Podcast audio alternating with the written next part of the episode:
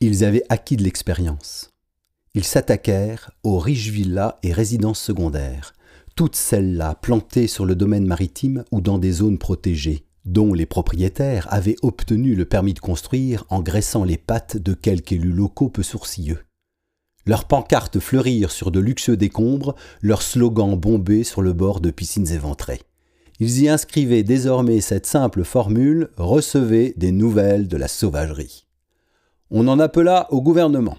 La présidence tapa du poing sur la table. Le ministère de l'Intérieur diligenta des gardes autour des propriétés.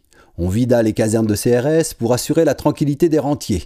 Le Sénat flageola, l'Assemblée nationale s'enflamma.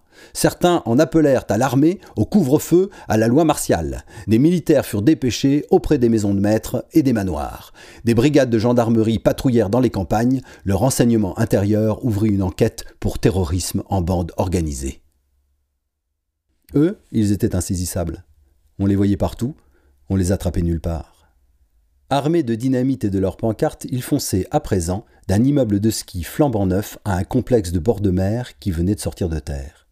Ils atomisaient la moindre parcelle de béton dans des fracas d'explosifs, qu'ils maniaient avec précision. Les grands bâtiments s'écroulaient sur eux-mêmes, pareils à des créatures maladroites dont on aurait cisaillé les jarrets, vacillantes, molles, soudain. Et ils attendaient que la poussière retombe, pour pouvoir, pareil à des alpinistes prenant d'assaut des sommets inexplorés, grimper sur les décombres et y planter leur drapeau. Ils reçurent du soutien. Inspirés par leurs actions, les rues virent apparaître des cortèges où flottaient des banderoles flanquées du slogan Nous sommes tous des sauvages.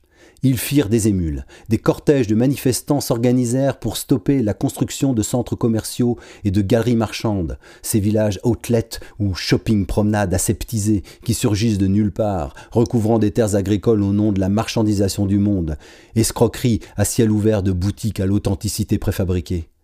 On arracha des barrières de chantier, on s'enchaîna à des grues, on sabota des tractopelles.